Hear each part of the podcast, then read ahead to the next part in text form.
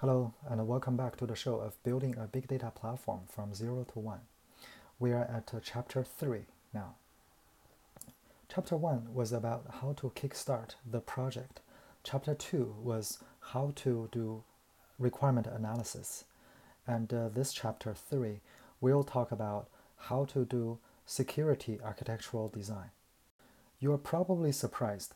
Why do we start uh, with the security architectural design? Isn't that uh, a lot of times people just do functional architectural design and then put the security design at last? And uh, in history, that has proven to not be working because you don't want to hit last minute surprise regarding any security holes and then throw away all your previous architectural design or even implementation work. And uh, this is particularly true for building a big data platform. Data platform could be the most vulnerable platform of all types of platforms. If you don't do security driven architectural design first, you will sooner or later hit all kinds of data related security issues, such as data classification, privacy, and many more that would uh, invalidate all your previous work. That's why I propose for any big data platform architectural design, you start with security and keeps security the main theme uh, throughout your development lifecycle. This also aligns with uh, the modern security development lifecycle or SDL.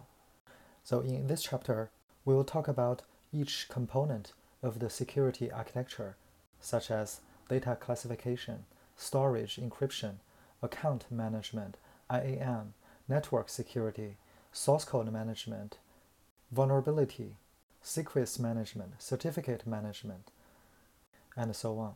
And we will also touch base threat modeling, specifically to a data platform, as well as other aspects such as legal, open source, compliance, and so on.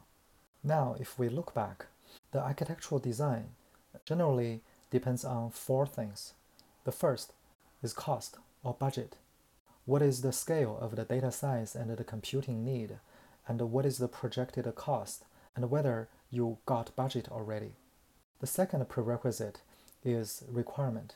What are your internal users asking?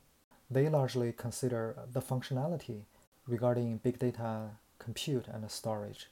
The third driver is what your available technical options are. It could be based on a public cloud. It could be based on multiple public clouds or third-party vendors.